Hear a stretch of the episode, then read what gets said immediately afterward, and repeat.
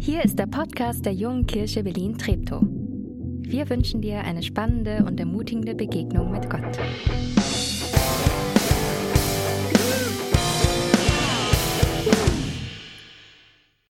Einen wunderschönen guten Morgen. Schön, dass du dabei bist, zu Hause, an deinem Endgerät oder hier im, im Kino. Ich habe eine faszinierende Entdeckung gemacht, die ich mit dir teilen muss heute Morgen. Und zwar muss ich da einen halben Schritt zurückgehen. Viele äh, wissen ja um meine ähm, Passion für das Laufen, ähm, dass ich gerne laufen gehe. Also manche wissen davon. Ähm, und ich habe mir am Ende letzten Jahres gedacht, ich will eigentlich nicht nur laufen gehen, sondern ich will auch verstehen, was da eigentlich passiert. Also äh, was geht da in diesem Bewegungsapparat vor sich, wenn man läuft? Und ich dachte, ich belege einfach einen Kurs, der mir diesen Bewegungsapparat näher bringt. Und gesagt, getan, habe ich mich angemeldet. Und für diesen Monat steht ganz viel Anatomie lernen auf dem Plan. Ähm, und da habe ich eine faszinierende Entdeckung gemacht, nämlich den Schenkelbindenspanner. Also den kennt ihr bestimmt alle, natürlich. Schenkelbindenspanner. Ähm, aber wahrscheinlich, wenn du nicht Mediziner bist oder oder oder irgendwie, äh, wie heißen die die die Leute auseinandernehmen, ähm, Gerichtsmediziner oder so, dann ist er dir vielleicht noch ein bisschen verborgen. Vielleicht kennst du ihn mehr unter dem Musculus tensor fascia latae, dann vielleicht so der Schenkelbindenspanner. Ich habe euch mal ein Bild mitgebracht von dem Schenkelbindenspanner. Und zwar, ich weiß nicht, ob man das zu Hause am Bildschirm auch, das rot eingekreiste, dieser kleine Strang äh, am das große, nämlich das große Rot ist, ist der Gesäßmuskel. Und jetzt passt auf was Spannendes. Ich versuche es mal zu erklären. Der Gesäßmuskel, der sitzt ja zum einen am Oberschenkel an und aber der zum anderen geht er in diese Sehne über, in diese Weise, die am, am, am, am Oberschenkelknochen entlang läuft. Ja, das ist eine Sehne, die über das Kniegelenk geht und dann an Wadenbeinknochen äh, festgemacht ist. Wenn's also dein Oberschenkel würde eigentlich unter der Last deines Körpers sich nach außen biegen. Und das wäre nicht so gut. Deswegen gibt es diese Szene, die da an der Seite verläuft, die wirkt dem entgegen. Aber damit diese Szene auf Spannung bleibt, braucht es den Schenkelbindenspanner. Also ein kleiner Muskel, den ihr wahrscheinlich alle habt, wenn ihr, wenn ihr lauft, der dafür zuständig ist, dass dein Oberschenkel äh, sich nicht völlig nach außen formiert oder vielleicht sogar bricht. Ich, ich lese es dann und dann bin ich einfach sitze da und denk so, boah ey, wie krass sind wir eigentlich konstruiert. Und dann kommt äh, die, die nächste Phase und die ist leider oft länger als die Phase des, ähm, des Entdeckens und des äh, äh Glücklichseins. Das ist die Phase des Vertiefens. Da geht es um Zellen, Gewebe, Haut, innere Organe, Knochen, Muskeln, Gelenke, Bänder, Sehnen, Nervensysteme.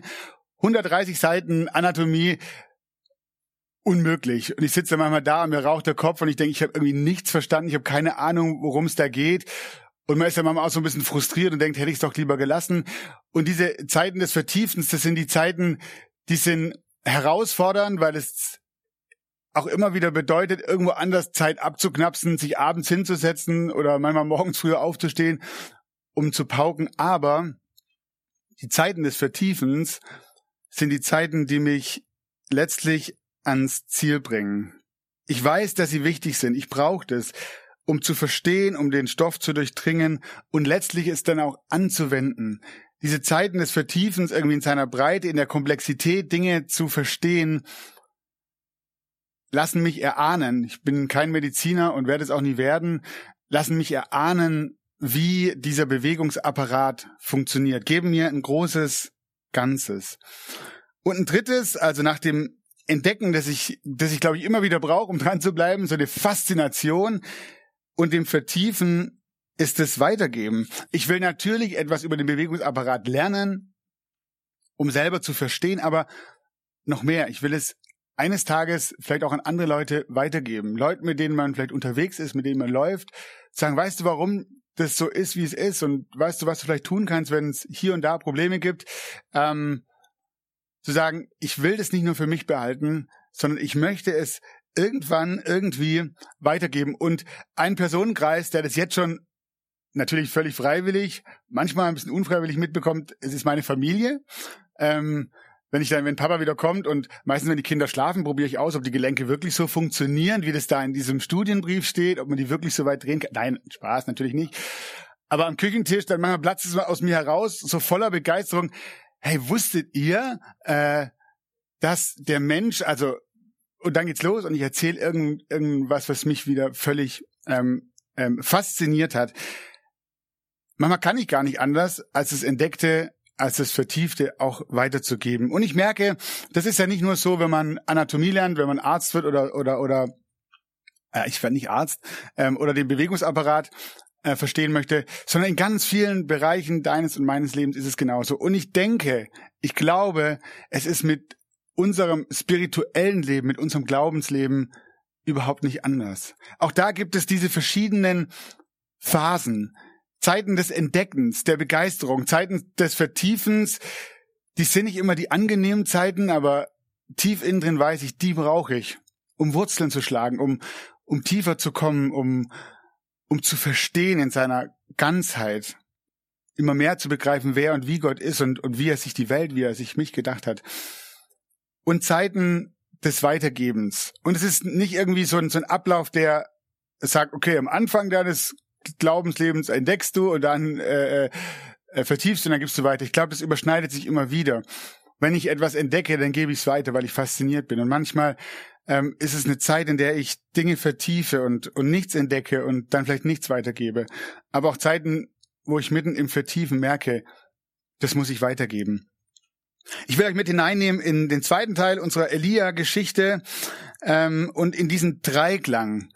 Entdecken, vertiefen, weitergeben. Ich möchte ganz kurz auf Entdecken und Weitergeben eingehen, weil Entdecken hat, hatten wir eigentlich letzte Woche schon mit Dirk. Und Weitergeben kommt nächste Woche mit Jana. Heute Schwerpunkt das Vertiefen. Aber ganz kurz vielleicht zu dem Entdecken. Mit dem Entdecken ist es so wie eines meiner momentanen Lieblingsspiele mit meinen drei Kindern, weil es irgendwie auch alle uns alle unter einen Hut bringen und jeder mitmachen kann, ist Mem Memory spielen. Und äh, wer kennt es nicht? Äh, Memory spielen, du hast ganz viele Karten auf dem Tisch liegen und du deckst immer zwei Karten auf und die müssen zusammenpassen. Und es ist ja faszinierend, nicht nur bei Kindern, auch bei Erwachsenen, muss man ins Gesicht gucken, wenn da zwei selbe Karten umgedreht werden. Ah, große Strahlen, großes Grinsen, man nimmt sich die Karten und darf sie auf seinen Stapel legen. Man hat etwas entdeckt, das zusammengehört. Also ist ja nicht so, dass die Karten, also dass die Bilder erst entstehen, wenn man sie umdreht die sind schon immer da, auf der anderen Seite. Man sieht sie nur nicht. Also die Wahrheit oder, oder, oder diese ganzen Bilder, die gibt es schon. Aber das Spannende ist es zu entdecken, aufzudecken. Diesen Szenenbindenspanner, den gibt's ja schon lange. Ähm, aber in dem Moment, wo ich den entdeckt habe, das aufgedeckt habe, ähm, kam diese Freude, in mein Leben und ich merke das beim Memory-Spielen ist es ganz ähnlich. Wenn man die Dinge entdeckt, äh, die zusammengehören und plötzlich etwas passend wird beim Entdecken, dann generiert das eine äh, unglaubliche Freude. Genau, Dirk hat letzte Woche über diesen unerschrockenen Propheten Elia ähm, erzählt. Du hast ja diese Geschichte gestartet, der mit großem Mut, für manche schon, für mich manchmal mit irgendwie mit einem Übermut vor den damaligen israelischen König Ahab tritt und sagt, weil du Gottes Wege verlassen und sein Volk in den in Götzendienst geführt hast, soll es drei Jahre nicht regnen. Da gab es richtig coole Dinge zu entdecken. Ich mach dir Mut, wenn du die Predigt noch nicht gehört hast, auf YouTube, auf unserem Kanal findest du die. Klick dich doch noch mal rein. Es lohnt sich. Dieser Elia schlägt da auf beim König Ahab in seinem Königshaus mit Rückenwind, unerschrocken, weil er weiß, dass Gott mit ihm ist. Dieser Elia hat entdeckt, dieser Gott hat zu ihm gesprochen, er hat entdeckt, dieser Gott ist mit mir. Seine Macht, seine Größe, seine Möglichkeiten. Gott hat zu ihm gesprochen. Ich glaube, Entdeckungen im Land des Glaubens, die beflügeln uns. Positive Entdeckungen, die wir machen, die beflügeln uns, die bringen uns zum Schauen, die pushen uns nach vorne. Ähm, Dirk und Jana müssen das manchmal ertragen, wenn der Nati wieder von einem seiner Lieblingsautoren, Thomas Harry oder Magnus Malm oder Thomas Schödin oder ähm, Abraham Joshua Heschel oder irgendwie, irgendwie spricht und, äh, und ich es nicht für mich behalten kann und einen tollen Satz gelesen habe und der muss raus. Eine Entdeckung, die mir Freude macht. Wann hast du zum letzten Mal eine Entdeckung gemacht, die dich ins Staunen über Gott versetzt hat, die dich ins Staunen versetzt hat über die Welt, die dich ins Staunen versetzt hat ähm, über vielleicht die kleinen Dinge in deinem Leben. Entdeckungen. Ich glaube, wir brauchen es. Und das zweite, eben dieses Vertiefen, oder ich will es mal überschreiben mit dem Homeschooling Gottes. Jetzt ein paar Eltern, die echt sind, jetzt sagen, das ist kein guter Vergleich. Aber ich glaube, vielleicht ist es doch ein guter Vergleich. Ähm, vertiefen Homeschooling Gottes. Ich möchte weiterlesen in diesem Text, den wir letzte Woche angefangen haben. Wenn du eine Bibel dabei hast, äh, schlag sie gerne auf. Oder wenn du zu Hause eine Bibel griffbereit hast, Nimm sie gerne, weil das Gute ist, in deiner Bibel steht die ganze Geschichte. Wir werden hier wahrscheinlich immer wieder zwischendrin auch Passagen auslassen, weil wir gar nicht die Zeit haben, alles zu lesen. Aber du kannst diese Geschichte auch mal im Fortlaufenden lesen. Im Alten Testament, im ersten Buch Könige, im Kapitel 17, und ich lese mal, lese mal ab Vers 3. Erster Könige 17 ab Vers 3. Da sagt Gott zu Elia, du musst fort von hier. Also er kommt aus diesem er hat dem, dem König eine Ansage gemacht, kommt raus aus dem Palast und Gott sagt zu ihm, du musst fort von hier, geh nach Osten, überquere den Jordan und versteck dich am Bach Krit. Ich habe den Raben befohlen, dich dort mit Nahrung zu versorgen. Und trinken kannst du aus dem Bach. Elia gehorchte dem Herrn und versteckte sich am Bach Krit, der von Osten her in den Jordan fließt. Morgens und abends brachten die Raben ihm Brot und Fleisch, und seinen Durst stillte er am Bach. Ich glaube, ein ganz, ein ganz praktischer Grund für diese Ansage Gottes ist folgender. Dieser Elia hat eine Ansage gemacht, die hat diesem König Ahab und seiner Frau Isabel überhaupt nicht geschmeckt. Er hat die Götzen, die sie anbeten, den Baal, der für Fruchtbarkeit zuständig ist, nicht nur in Frage gestellt, sondern aufs Abseits, aufs Abseitsgleis gestellt. Der war zuständig für Regen und Elia sagt, hör mal zu, Freundchen, es wird drei, drei Jahre einfach nicht regnen. Und dann geht er raus aus dem Königspalast und Gott weiß, der, den Elia, den muss ich jetzt ein bisschen verstecken, sonst ähm, ist sein Kopf kürzer. Also die Ansage Gottes, geh dahin, da bist du sicher. Aber ich glaube, das war nicht alles. Gott hätte andere Möglichkeiten gehabt, ihn zu schützen, ihn ähm, vor diesem ähm, König und seiner Frau ähm, zu verbergen. Ich glaube, es steckt mehr dahinter. Gott will Elia zur Seite nehmen, um ihn in den kommenden Jahren oder für die kommenden Jahre, die vor ihm liegen, vorzubereiten und auf seine nächsten Aufgaben, die noch größer, noch dramatischer sind als der Auftritt, den er gerade hingelegt hat, indem er dem König gesagt hat, es wird nicht regnen. Elia wird die nächsten Jahre nur dann gut durchstehen, wenn er auf Gott hört und sich von ihm sagen lässt, wo es hingeht. Krit oder Cherit bedeutet auf Aramäisch so viel wie abgeschnitten sein. Am Bach Krit lädt Gott zum Homeschooling ein, abgeschieden von der Außenwelt nur Gott und Elia. Elia ist nicht sich selbst überlassen, sondern Elia ist seinem Gott überlassen. Und ich glaube, das ist eine gute Voraussetzung. Wir merken es gerade manchmal im Homeschooling. Und wenn ich das vergleiche, dann merke ich, Homeschooling muss für Gott ganz schön anstrengend sein. Zumindest wenn ich meine Frau sehe. Ähm, vor allem, wenn es darum geht, Dinge zu vertiefen, dann geht es auch mal darum, Dinge zu tun, wo ich entweder sage, ich habe es ja verstanden, muss ich das noch zehnmal machen? Ja, glaub mir, es ist gut, es wird sich dann noch besser verinnerlichen. Noch schwieriger wird es bei Dingen, wo ich sage, ich habe da einfach keinen Bock drauf, ich möchte diese vielen Sätze nicht schreiben. Und dann jemand neben sich zu haben, der immer wieder liebevoll sagt, hey komm, wir machen es gemeinsam. Ich äh, sag den ersten Satz vor, ich schreib's dir vor, du kannst es abschreiben. Ähm, da ist ein Gott, der sich diesem Elia verschrieben hat und ihn nicht, nicht alleine an diesen Bach Krit setzt, sondern sagt, ich bin mit dir, ich bin da.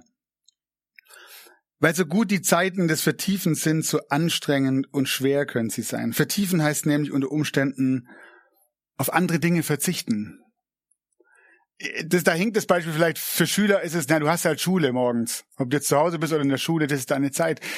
Aber spätestens, wenn es dazu kommt, vielleicht irgendeine Sache zu vertiefen, die bisher noch gar nicht in deinem Tagesablauf drin war, zum Beispiel Anatomie zu lernen, dann merkst du, ich muss an manchen Abenden irgendetwas streichen, das ich bisher gemacht habe.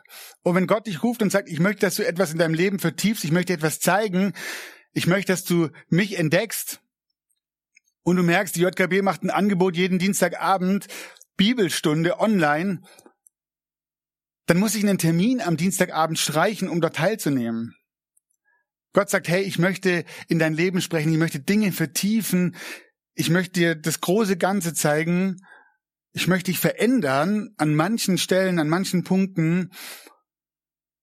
Die Frage ist, möchte ich auch vertiefen? Was ist es mir wert? Und manchmal sind es auch, sind es auch schwere und unangenehme Dinge, die ich dabei in Kauf nehmen muss. Elia wird von Raben versorgt. Die flattern da, so sagt die Geschichte, die flattern an den Bach und bringen ihm was zu essen. Wenn man weiß, dass die Raben für diesen Elia in seinem Kontext unreine Tiere waren, dann spürt man was von der Herausforderung, die, die dieses Versorgen mit sich gebracht hat. Also da kommen plötzlich Raben angeflogen, von denen Elia weiß, also er hat nicht die Raben gegessen, sondern die Speise, die sie gebracht haben, aber die hatten die im Mund und es waren Aasfresser und die waren ganz klar von Gott als unrein deklariert. Und wenn man das im Kopf hat und plötzlich sagt Gott, nimm und iss, was wirklich das, das soll ich tun? Das ist doch gar nicht richtig. Doch Gott sagt, das ist richtig, tu's, mach es. Die nächste Herausforderung ist dieser, dieser Bach, der war, der war, der, da, da lief das Wasser, der war bestimmt richtig schön frisch, aber ich schätze, der war da eine ganze Zeit lang und es war dürr und es hat nicht mehr geregnet und das Ding ist ausgetrocknet und irgendwann kam da nicht nur frisches Wasser entlang und irgendwann war der Bach vielleicht so zurückgegangen, dass er nur noch schlammigen irgendwas geschlürft hat. Herausfordernde Vertiefungszeiten. Dieses Homeschooling Gottes war, glaube ich, nicht nur ein Spaziergang, sondern eine echte Herausforderung. Gott stellt Elia und auch uns in diesen herausfordernden Zeiten eine Frage. Ich glaube, die, die sich zentral durch die Bibel steht, da wo wir Gott sehen, wie er mit Menschen arbeitet, wo er Menschen ins Homeschooling schickt, ist immer eine Frage, die Basisfrage, vertraust du mir? Vertraust du, dass ich was ich gerade, was ich dir gerade zeige, was du gerade durchmachst, dich, was du durchmachst, dich letztlich näher zu mir bringt dass das dein Vertrauen unsere Beziehung stärkt. Vertraust du mir? Glauben heißt Vertrauen. Das ist die, der Grundtenor. Glaubst du, dass ich es gut meine, dich ausrüste, das, was du gerade erlebst, was gerade passiert, dich stark macht für die Aufgabe, die kommt? Und vielleicht ist für dich gerade in dieser Corona-Zeit solche, eine solche Bachkriet-Zeit die Gott dir zumutet. Eine Zeit des Abgeschnittenseins in irgendeiner Weise. Herausfordernd, aber Gott sagt, vertrau mir. Ich wünsche mir, dass du dein Vertrauen auf mich setzt. Wie, wie könnte das konkret aussehen? Wie sieht es aus? Christopher aus der JKB, viele von euch kennen ihn, der hat es in den letzten Wochen erlebt und der wird euch mal ganz kurz berichten, wie das bei ihm war. Hallo liebe JKB, ähm, ich weiß nicht, wie das letzte Jahr für euch war. Ähm, mich hat das letzte Jahr teilweise vielleicht tatsächlich wegen Corona, ähm, aber auch wegen anderen Faktoren ähm, vom Frühjahr über den Sommer und den Herbst immer müder gemacht. Verschiedene Faktoren, junger Vater sein, Arbeit äh, mit vielen Menschen zu haben, ähm, viel zuzuhören, berufsbedingt. Ähm, langer Arbeitsweg und ja, ähm, ich kam oft von der Arbeit nach Hause, war platt und dann waren da zwei ganz lebensfrohe Kinder, die auf den Papa gewartet haben und eine Frau, die darauf gewartet hat, dass sie endlich Unterstützung bekommt und es ist mir sehr schwer gefallen. Und ähm, ich habe mich, ach, ich habe mir gewünscht, hey Gott, ähm, gib mir doch mehr, gib mir doch mehr Kraft und Energie für diesen, für diese Alltagsaufgaben. Das war doch dein Wille, die Kinder, die Arbeit, dann bitte ein bisschen mehr Energie. Und ähm, ich bin aber nicht auf den Gedanken gekommen, in dieser Zeit ähm, unbedingt mehr Zeit mit Gott zu verbringen. Also im Gegenteil, weil ich ja mich ausgelaugt gefühlt habe, ähm, bin ich jetzt nicht auf den Gedanken gekommen, okay, ich stehe jetzt morgens früher auf, um bewusst mit Gott in den Tag zu starten, ähm, vielleicht durch Bibel lesen oder irgendein anderes Ritual äh, zu beten, Musik zu hören. Ähm, sondern ich bin so spät wie möglich aufgestanden und habe probiert, mich abends auch, wenn es ging, irgendwie früh hinzulegen und einfach maximal viel Schlafenszeit rauszuholen. Und das hat aber nicht erfrischt und nicht gewirkt.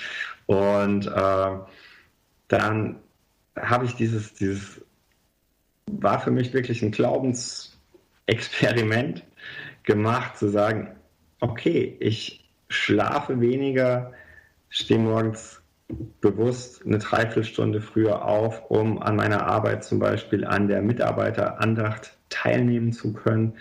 Und ähm, meine Frau und ich haben angefangen, abends äh, zusammen wirklich eine, eine, Bibelzeit zu haben und ähm, das konsequent in den Alltag zu integrieren, was wir vorher so nicht hatten. Wir hatten eher so getrennte Zeiten, wo wir uns mit Gott beschäftigt haben, aber wenig gemeinsam. Und ähm, ja, diese beiden neuen Alltagselemente, wo Gott einfach mit ja, integraler Teil war, da hat mir Gott einfach ganz viel Kraft und, und Energie plötzlich gegeben.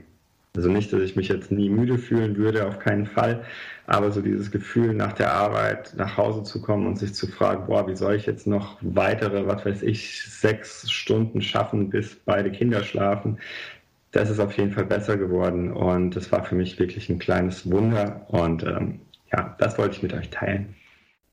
Äh, vielen Dank, lieber Christopher. Die Zeit am Bachgrit ist für Elia eine wichtige Schule. Elia muss lernen, nicht auf die eigene Kraft, auf die eigene Weisheit zu vertrauen, sondern sich ganz auf Gott zu verlassen.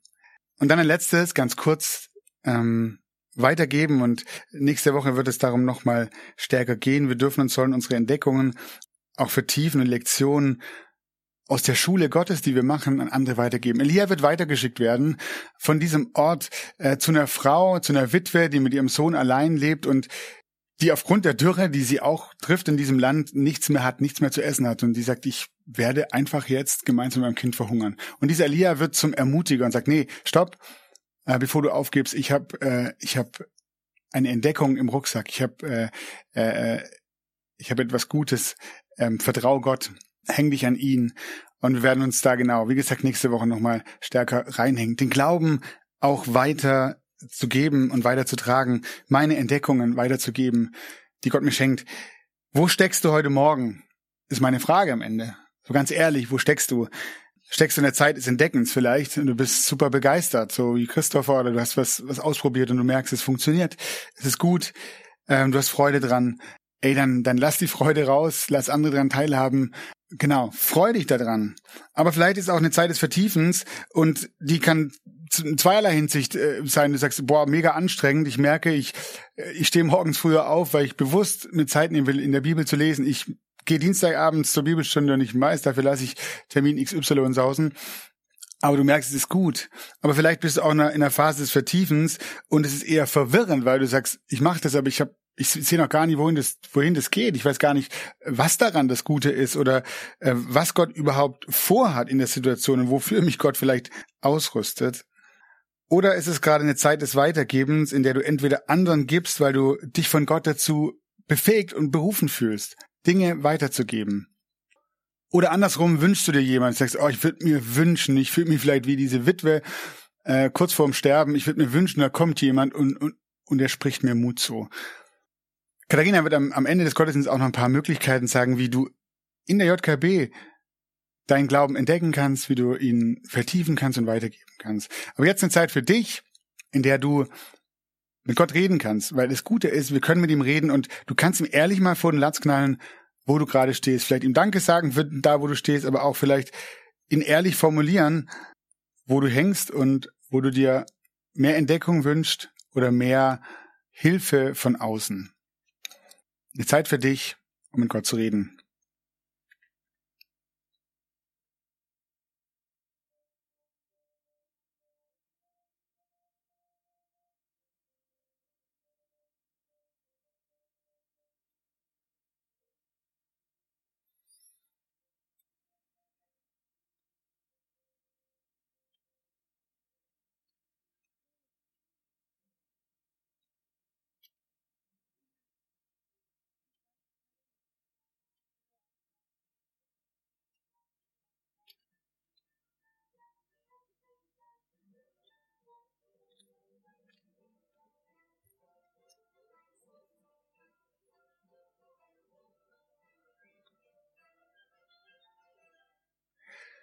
Jesus, vielen Dank für alles Entdeckte, für alles Entdecken, für alles, wo du uns in deine Schule nimmst, wo wir Dinge vertiefen können, vertiefen dürfen, die uns ans Ziel bringen, die uns in eine bessere, tiefere Beziehung mit dir führen.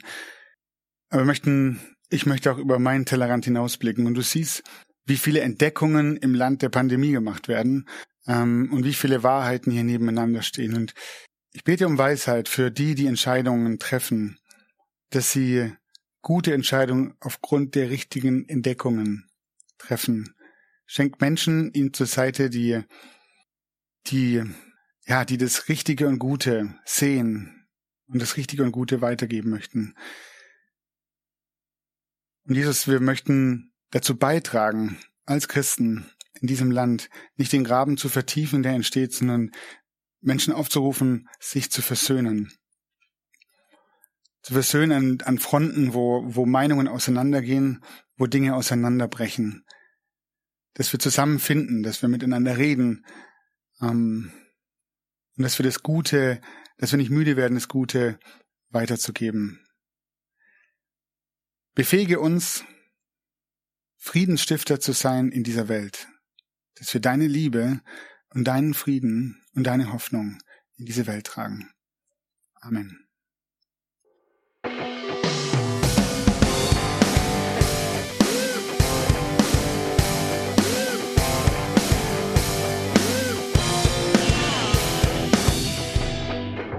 Schön, dass du diesmal dabei warst. Wenn du mehr über den Glauben erfahren möchtest, dann schreib uns gerne an info@jkb-treptow.de oder besuch uns einfach persönlich. Alle Infos findest du unter jkb-treptow.de. Wir wünschen dir eine gesegnete Woche.